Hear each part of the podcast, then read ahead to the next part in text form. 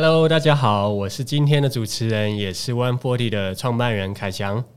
Hello，大家好，我是呃今天的对谈人慕天啊，同时也是美感教科书再造计划的呃这个发起人。今天是 One Forty 移工故事书这个节目在上档的第一集。那之后呢，这个节目的主题会跟听众分享很多在台湾的东南亚移工的故事。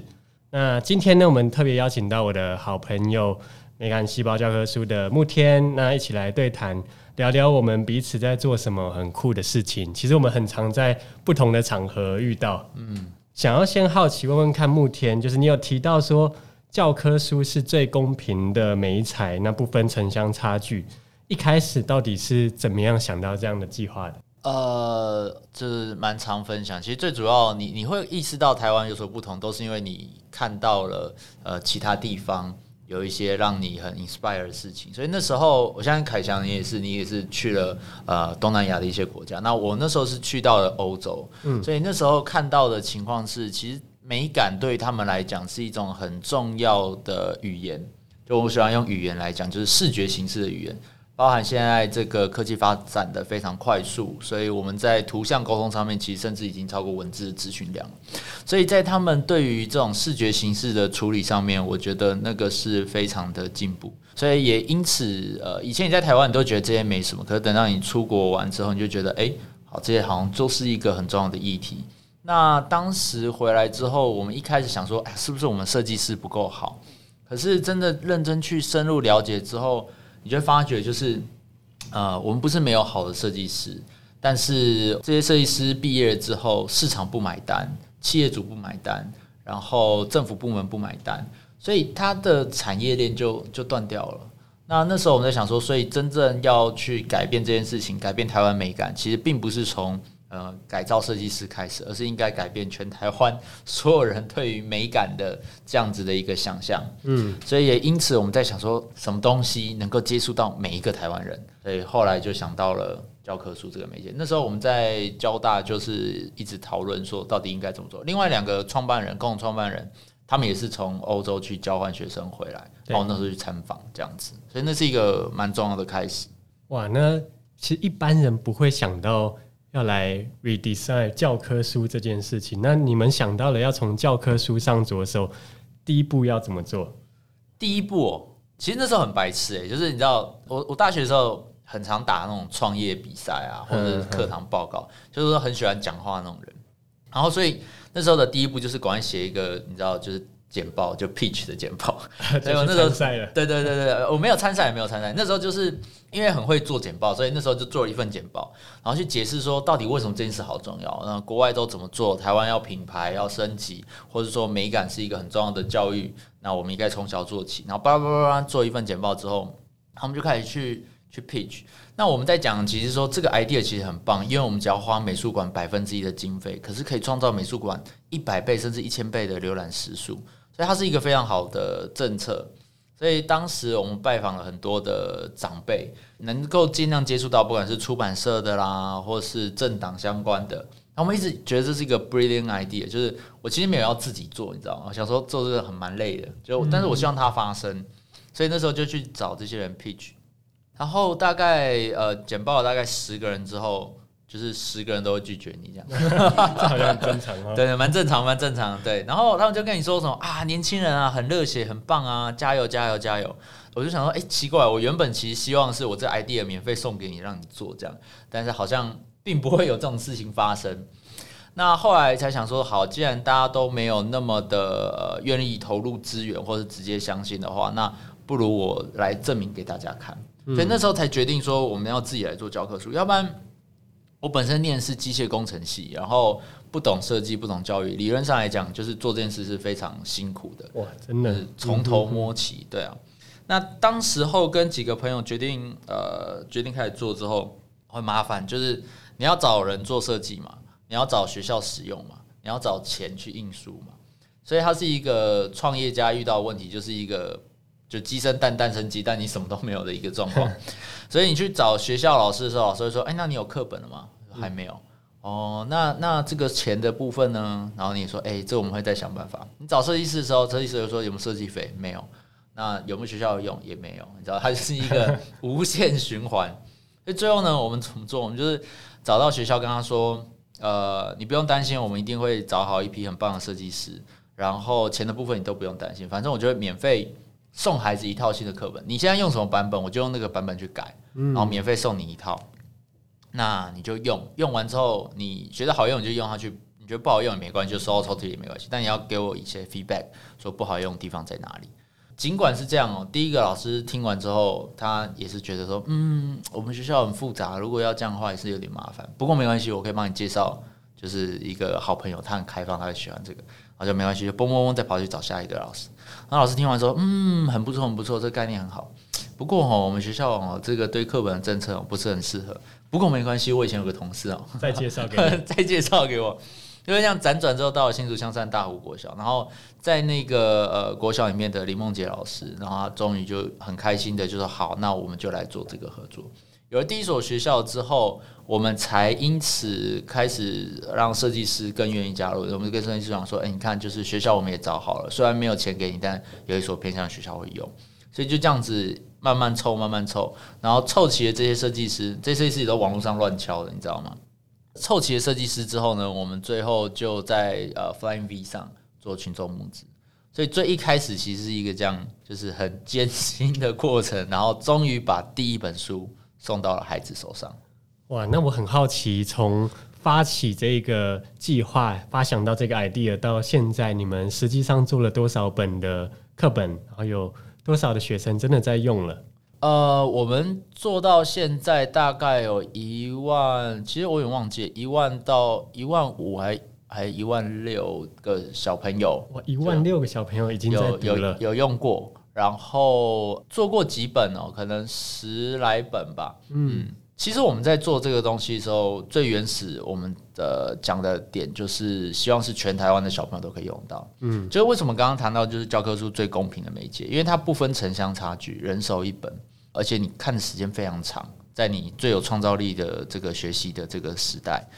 然后学美感就跟学英文一样，就是它就是一种习惯，耳濡目染。所以你你今天说只有一堂课的话，其实影响并不大。现在我们在推动的事情是怎么让体制内的课本，就是有更完整的设计、充分的设计的预算跟时间，然后让它做到更好的水准。这样，所以我们到二零一八年之后。我们就没有再再设计课本，所以刚刚讲那些数字都是之前，嗯，就是一八年之前的事情。我们到现在的话，其实就是在体制内，就是新课刚上路的时候，有很多当时呃合作的设计师，现在已经在跟呃各家出版社合作，然后去把现在小朋友，就是今年九月就哎大家听到的时候，可能就已经开学，就是一些小朋友的新生的课本，就会受到一些改变。那当然不会有我们设计时候的那么的呃很理想的那么概念性的的作品，但是其实已经开始往一个我觉得非常棒的一个样子慢慢迈进。所以我其实非常期待是再过五年，然后六年、七年、八年之后，你会看到台湾的整个教科书的这样子一个慢慢的改变。然后同时你也会在十年、二十年后，这一些用这样教科书的孩子们长大了，那我会希望可以慢慢看到的是这个台湾的改变。其实这几年我。每一次听到美感教科书计划，然后让我印象最深刻的就是这个计划不只是你们自己团队在做，而是真的有让很多知名的设计师来愿意参与。比如说像聂永贞，那一开始是怎么样让这么多的人来愿意投入他的专业，然后一起参与这件事情？我一定要特别感谢那个冯宇老师，就是呃，当时我们在找设计师的时候，其实非常辛苦，我我连。设计师谁的我都不认识，所以我找法是上网搜寻台湾空格最强空格平面设计师，大概是 跑做很多，就是各种，然后就交叉，然后把他们信箱都收集起来。啊 anyway，反正中间就是寄了很多信，然后透过介绍，然后最后冯宇老师是在我们第一本愿意跟我们合作的呃设计师这样子。呃，当时冯宇老师跟我们合作第一本的封面。然后，因为第一本群众募资募到了钱，然后去发书，然后看到小朋友看到书的那些反应之后，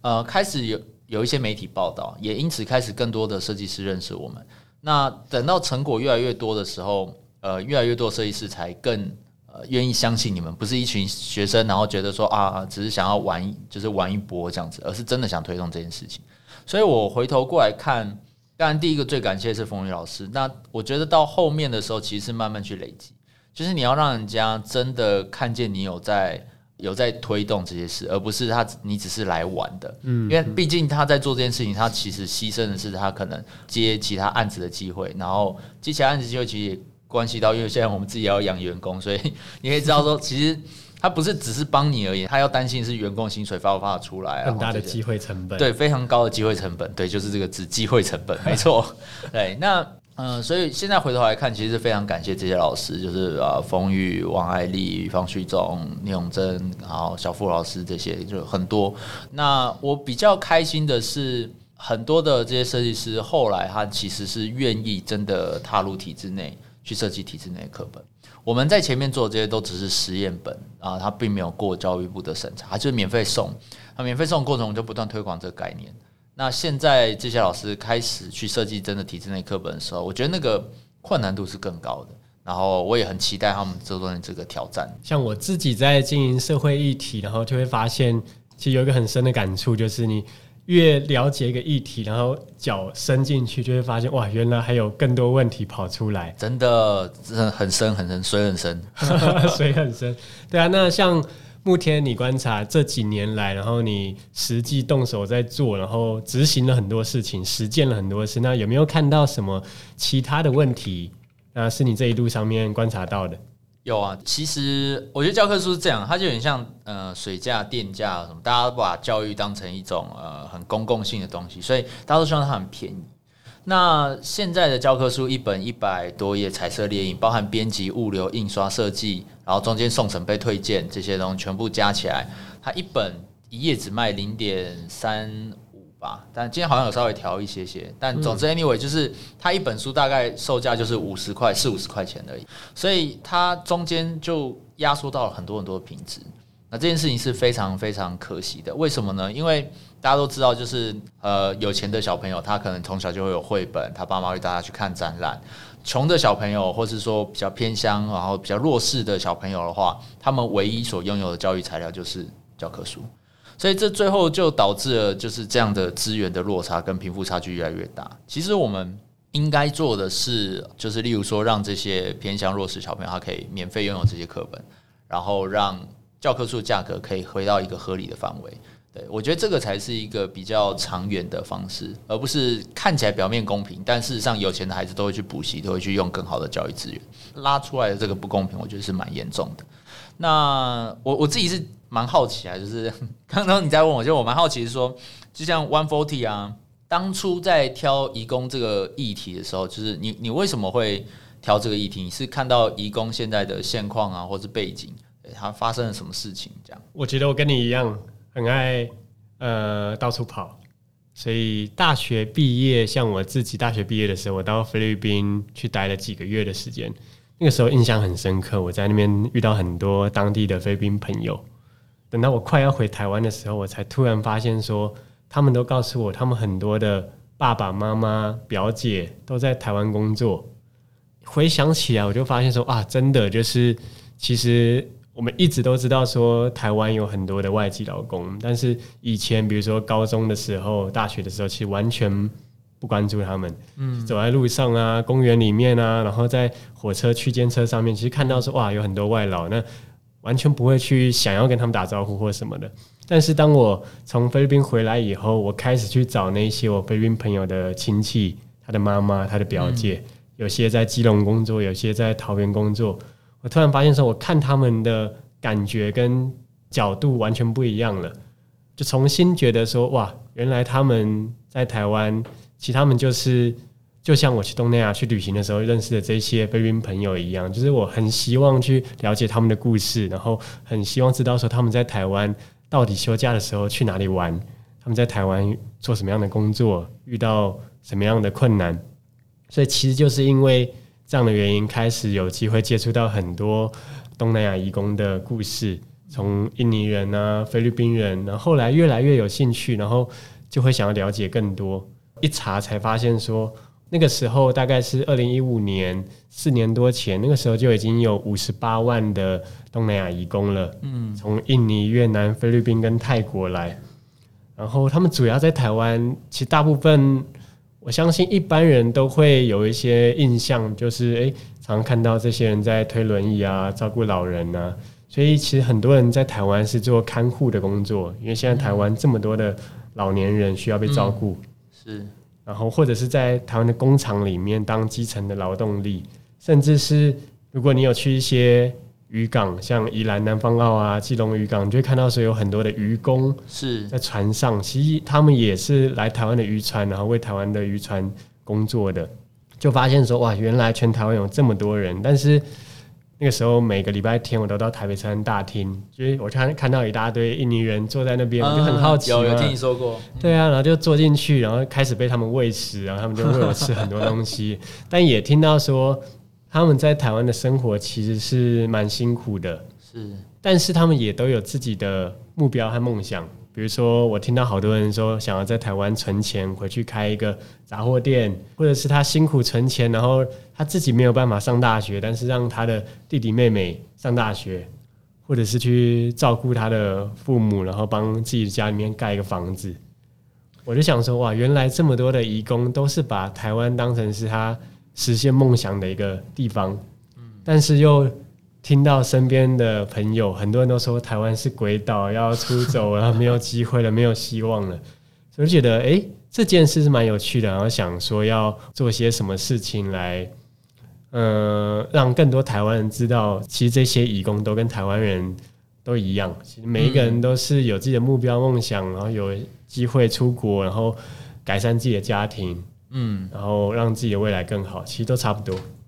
是，呃，那。蛮好奇的是，像像我刚刚听到，其实蛮蛮多很有趣的议题，包含说，你说他的妈妈、他的表姐很多都在台湾工作，对，所以他妈妈其实跟他分隔两地非常长的时间的，因为这样听起来非常长的时间。对，其实有很多这样子的故事。我印象很深刻的是，我有一个印尼朋友叫做 Wani，嗯，那他其实来台湾工作十二年。对，那他刚来的时候，他已经有小孩了，是对。那他等于是离开自己的小孩，然后来到台湾，跟台湾雇主的小孩相处。那这其实心情是很复杂的一件事情，因为哇，我离开自己的小孩这么远，然后，但其实我也跟呃在台湾雇主的小孩也处得很好，然后陪着他们一起成长。哎，我就觉得。分开两地，然后来到异乡工作，这真的是一个很不容易的事。而且对很多义工来说，他们有些人从来没有出过国，然后人生第一张机票就是买了来到台湾。所以那个时候我就很想要，嗯，做一件事情，就是既然这么多人人生第一张机票，第一次出国国家就是台湾，我希望他们在台湾待的这五年八年是真的有很美好的回忆的。不是说啊，我就是来这边，然后啊提供劳动力，然后赚血汗钱，而他真的可以在这五到八年，然后学到很多有用的东西，交到很多台湾朋友，然后甚至认识台湾的文化。是，我觉得这是这本来就是一个很正向的循环，然后这是一个我觉得很美好的画面，这样真的可以帮助他们实现梦想。其实我我我一直觉得很感动，是每次都听到 One Forty 的故事。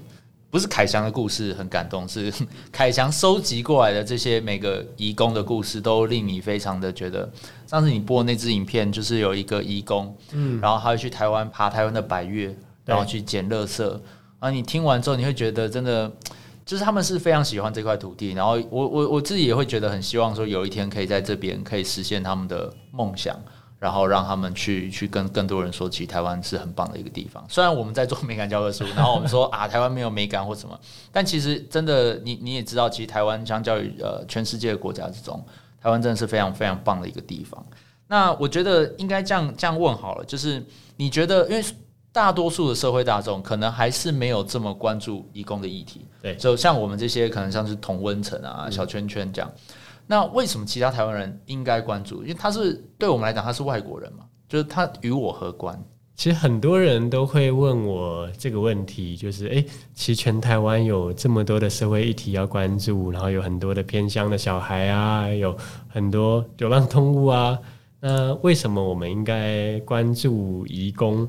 对我不会用帮助，而是关注。其实对我来说啦，就是因为我自己接触很多义工，然后他们在这边其实花了他们青春岁月，可能二十岁就来，待到三十岁，然后这么长的时间，然后照顾我们的老人家，其实很多人会觉得，对他们而言，台湾是他真正的第二个家了，甚至有很多的义工比台湾人都还爱台湾。就像刚刚讲的，很多人是把这边当做他们真的要实现梦想、改变人生的一个地方，然后他会希望在这边努力存钱，然后有机会有一天回去改变自己的未来。所以他对台湾这片土地的认同是很高的。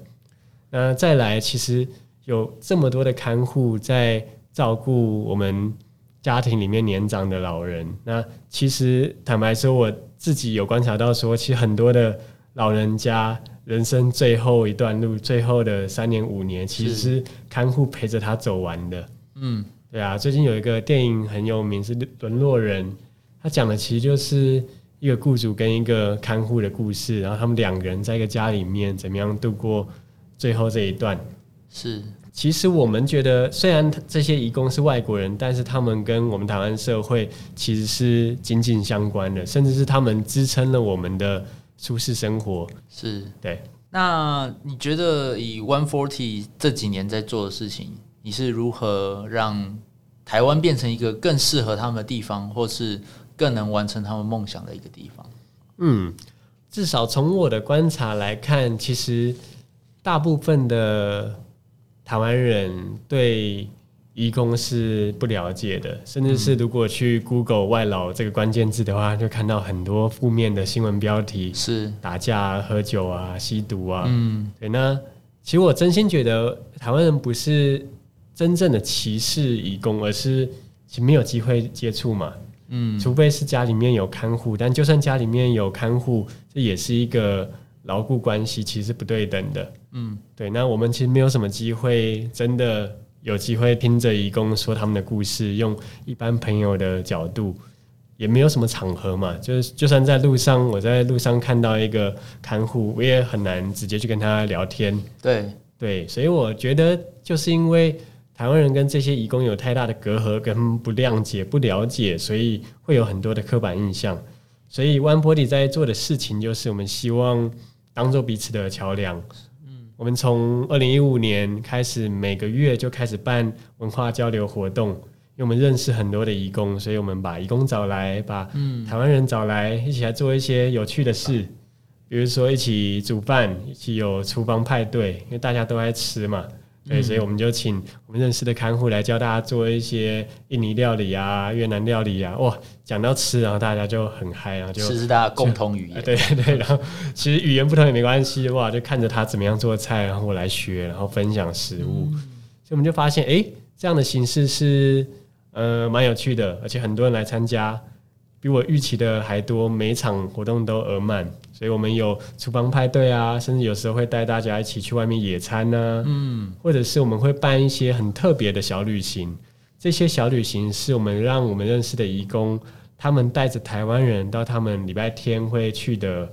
呃假日的聚落，嗯，也，比如说台北车站东山门出去走路两分钟就一条印尼街，嗯，这个很有趣哦，因为它就在台北车站旁边，但是。几乎没有台湾人都不知道，知道。对我问过身边的朋友，没有人知道。我自己以前也不知道，要不是我的印尼朋友带我去那一条印尼街上面，就是有各种印尼的店，自助餐啊、杂货店啊、呃美容院啊、银行啊。所以当这一些义工带着台湾人到他这一条印尼街的时候，每一个参加活动的台湾人都觉得哇，不可思议，就是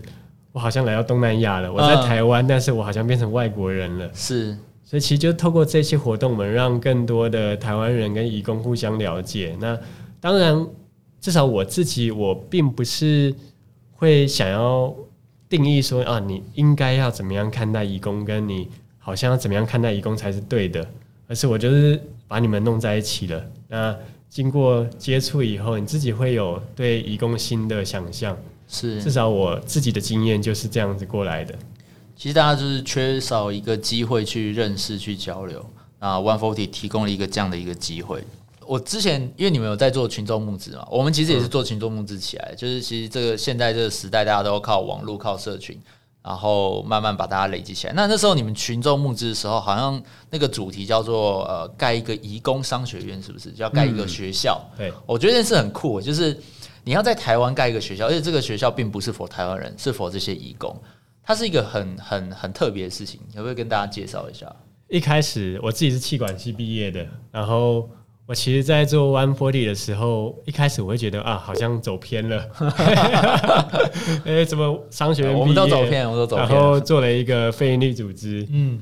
但是就在我不断的去跟义工聊天，因为其实这也是商学院的训练嘛，就是你要做一件事情，你要先听到客户的需求嘛，嗯，对，所以其实花了很多时间在台北车站大厅跟很多的印尼人聊天。就发现说哇，有超多的人都想要在台湾存钱回去开一个小店，还有杂货店啊、餐厅啊、美容院啊，甚至洗衣店啊、牧场啊、养鸡场都有。所以多数的其实都是有一点创业梦的，有点对。哦，这其实是蛮让我惊讶的，然后也让我想到说，哎，这么多人想要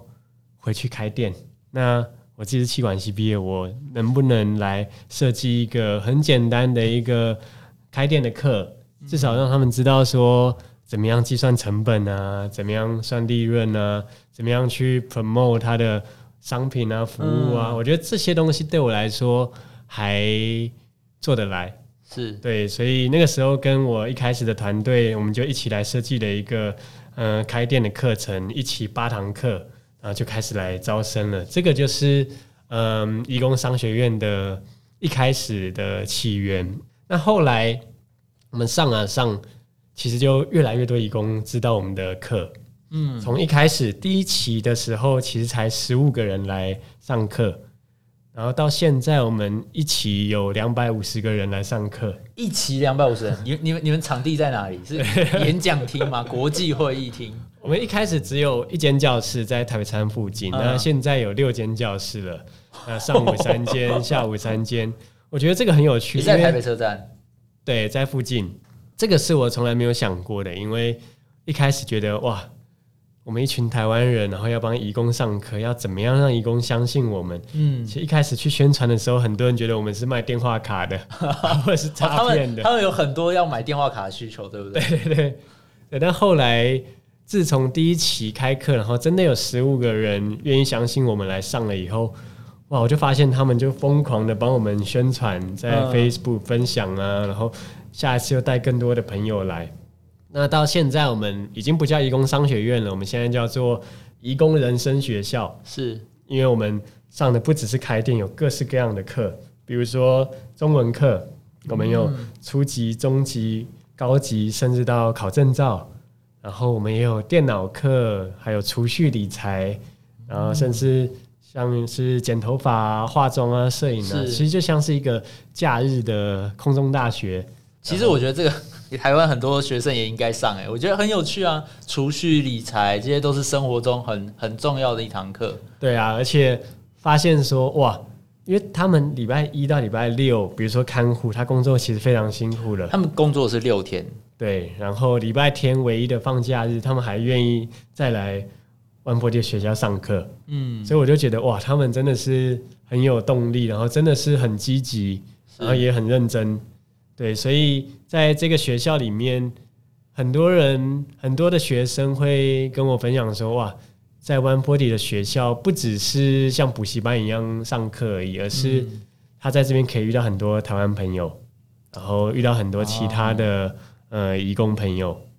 那这就像是一个很有归属感的家，因为毕竟人在国外，像我们自己在国外，像那种什么台湾留学生社团啊，或者像这种都会很有凝聚力的。所以 One Forty School 就是对这些义工来说，就会变成是一个呃支持他们，然后很有归属感的一个地方。是，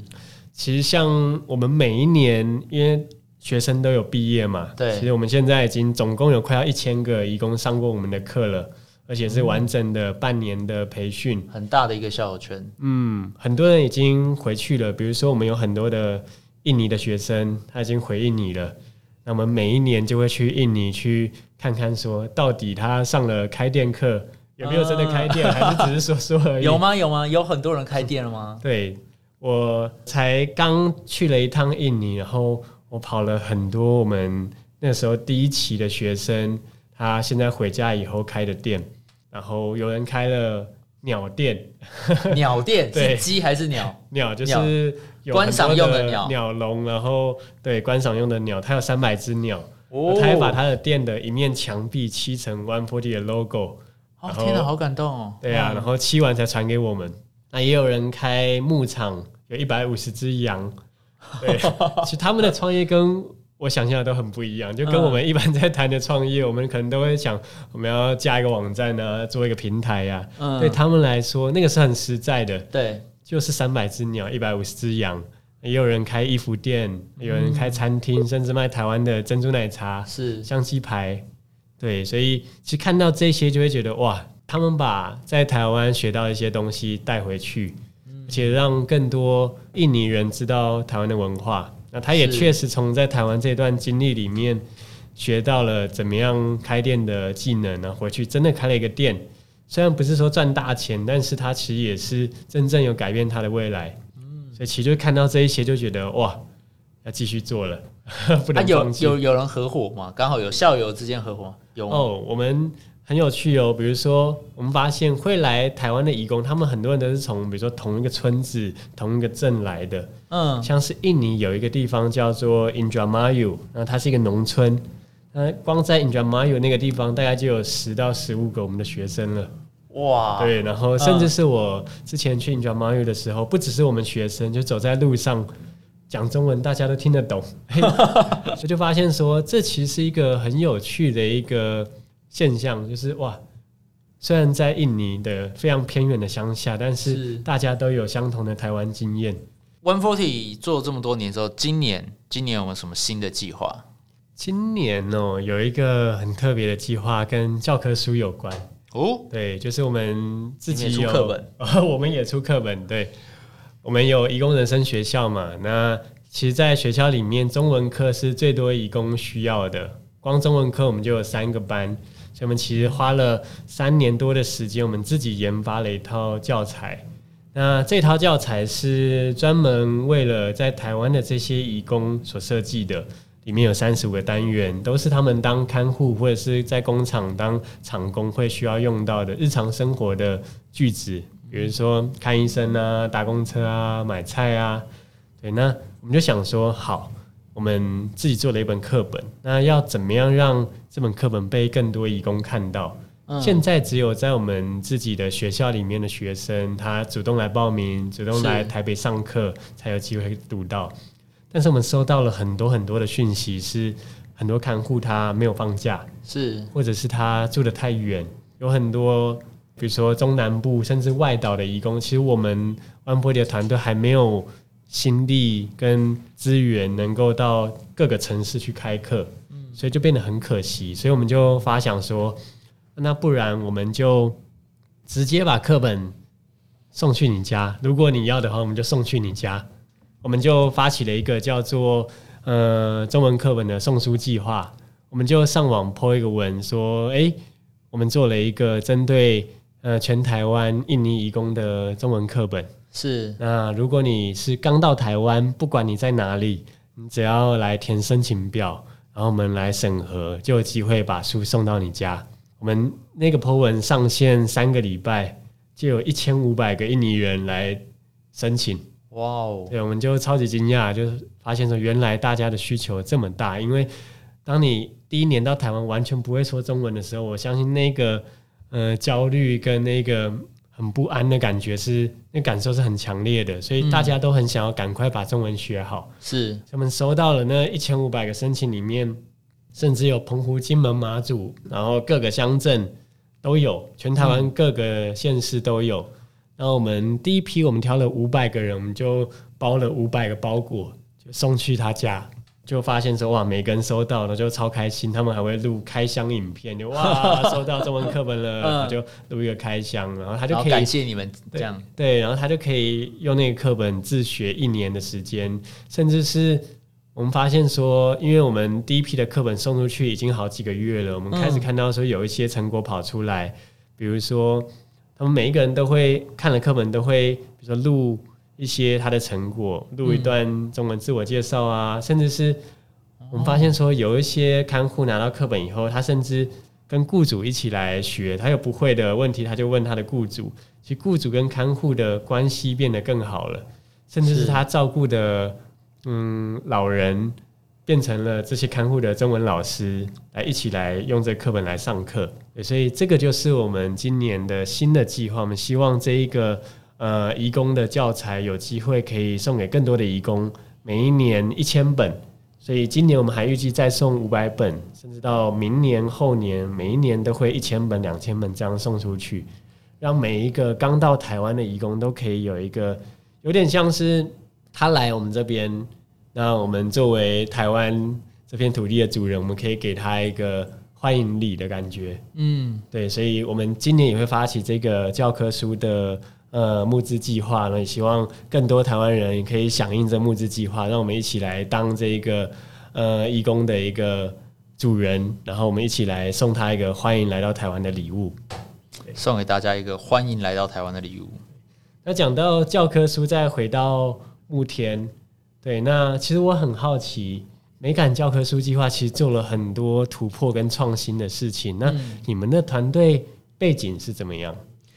我们团队其实一直都非常的小，我们规模很小，我们看起来很，大家都以为是什么哇？你们是不是有很多设计师啊，做很多事情？其实完全没有。呃，我们最早的几个创办人，一个是我嘛，我是念交大机械，然后另外一位是念交大电机，还有一位是交大的人文社会学系，就三个同学这样。那三个背景其实都跟现在做事情没什么相关，那只是因为我们那时候都去了欧洲之后，觉得嗯，台湾真的还有很多可以进步的空间，所以就开始来推。因为我们的就是收入一直都很不稳定，就有时候靠群众募资，有时候靠接一些小案子，有些时候靠打比赛的奖金，所以我们的团队一直到现在都只有两个正职有付薪水而已。对，哇，那可以做这么多事情啊！没有，我也以为你们团队很大。没有，没有，没有，我们只有两个正职，然后撑到现在。然后我们几位创办人是因为是协会，我们也是成立，就跟 One Forty 一样，都成立协会，所以我们就没有领薪水。这样，我们是用里监事吧？对，里监事就不领薪水。那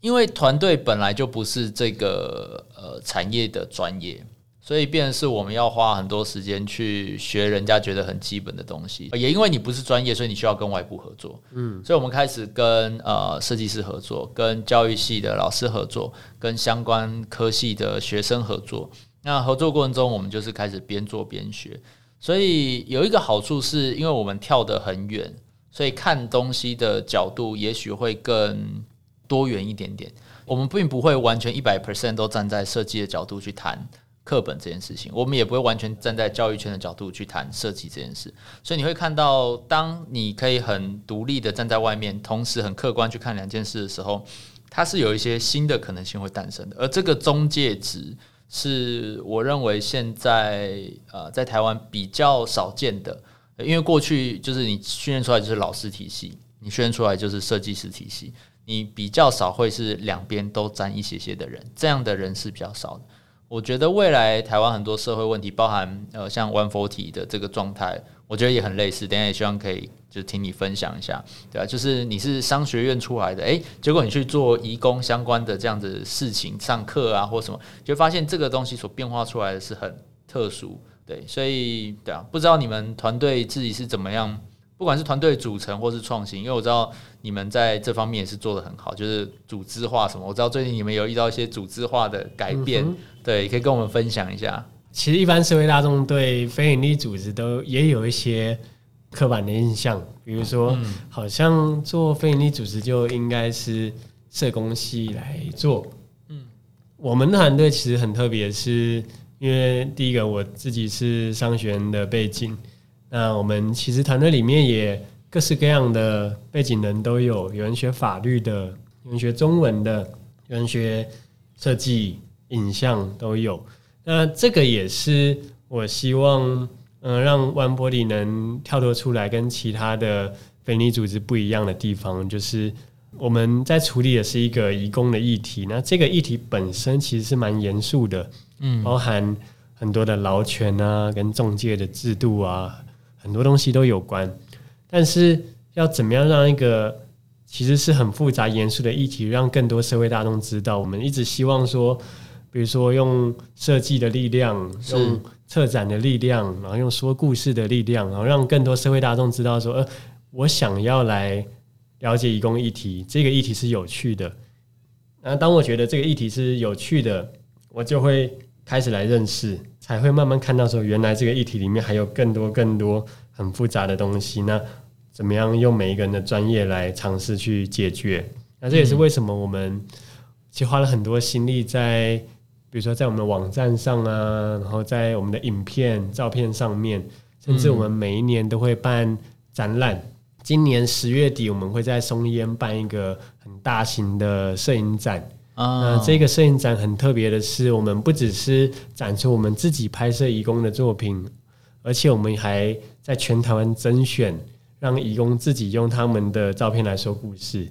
对，甚至邀请了一个在香港工作的菲律宾的呃帮佣，嗯，那他虽然是帮佣的身份，但他其实是一个很专业的摄影师，然后他拍的照片得到了呃国家地理杂志的大奖，嗯，所以我们特别邀请他来台湾，他第一次来台湾，然后我们办了一个特展，所以其实我们就是用这些方式，然后。一直在想怎么样让更多的年轻人、更多的社会大众有机会来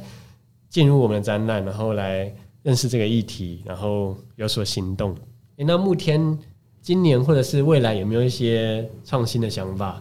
我们现在开始走到体制之内，然后越走到体制之内，越难有很创新的想法。对我必须诚实说，就是这个样子。真的到体制之内之后，我们现在都在做很。很痛苦但扎实的事情，例如说，我们就真的会去呃了解说，到底设计一本课本，它所需要花的真实时间是什么？它中间遇到的问题是什么？然后它的价格问题是什么？它的品质没办法提升问题是什么？所以我们现在开始要去做呃跟一些大学合作，做一些研究，对，然后研究教科书设计应该怎么做，研究一些比较有学理依据的东西。那这个是我们接下来开始慢慢转型方向。有时候我们一开始很 fancy 很酷，体制外，然后做很多五花八门的东西。但现在回到体制之内的时候，我们要开始一个一个去调。所以我们会去呃定期跟出版社会开会，然后了解现况。然后我们会办设计师交流会，然后让设计师跟出版社们互相认识。那设计师可能也不懂教科书应该要怎么编，所以我们现在也开始在研发一些这种 know how 的课程，让设计师可以更容易。呃，了解教科书，那同时我们也需要去呃研究中间的这个合作机制是什么，所以它越来越哈扣，真的好硬哦，越做真的是越硬。对，但你可以看到它越来越硬，但是它的影响范围是越来越广的。对，所以这是我们团队现在正在很努力转型的方向。嗯，其实这几年我每一次看到慕田，我的印象就是很崇拜。我没有没有 不敢，因为嗯。其实就会看到说，作为一个团队，然后一个社会创新的组织，一定会遇到各式各样的问题，不管是资金上面啊，不管是议题上面啊，或者是越进去发现水越深，要改变越困难。但是很多人就像慕天一样，其实就是持续的有着自己的理念，然后看到困难就解决它，而不是只会抱怨。我觉得这个是我在慕天身上看到。很能让大家学习的的地方，因为抱怨是最简单的的一件事，只要每个人上网，然后就可以打一大堆的长篇大论。但是如果没有行动的话，一切就是没有发生了。所以，如果我们有一个我们想要看到的世界，不管是教科书议题，不管是移工议题，不管是环境议题，最重要的就是我们看到了我们想要看到的未来，然后每一个人都可以。做一点点，每一个人都可以开始行动，然后每一个人的行动都可以让我们的世界变得更好。我觉得这个就是，嗯，今天跟慕天聊到，我有的一个很深的感触。谢谢，哎，所以谢谢今天慕天来到我们的节目跟大家的分享。那也希望美感教科书团队之后也可以继续的发挥影响力，变成在台湾很重要的一个组织。那。我是今天的主持人 Kevin，那谢谢今天慕天来跟我们分享他们的成果，那也感谢各位的收听。如果喜欢我们的节目《One Body 义工故事书》的话，记得按下订阅。那以后也记得继续追踪我们节目。今天就到这边结束喽，拜拜，拜拜，谢谢大家，拜拜。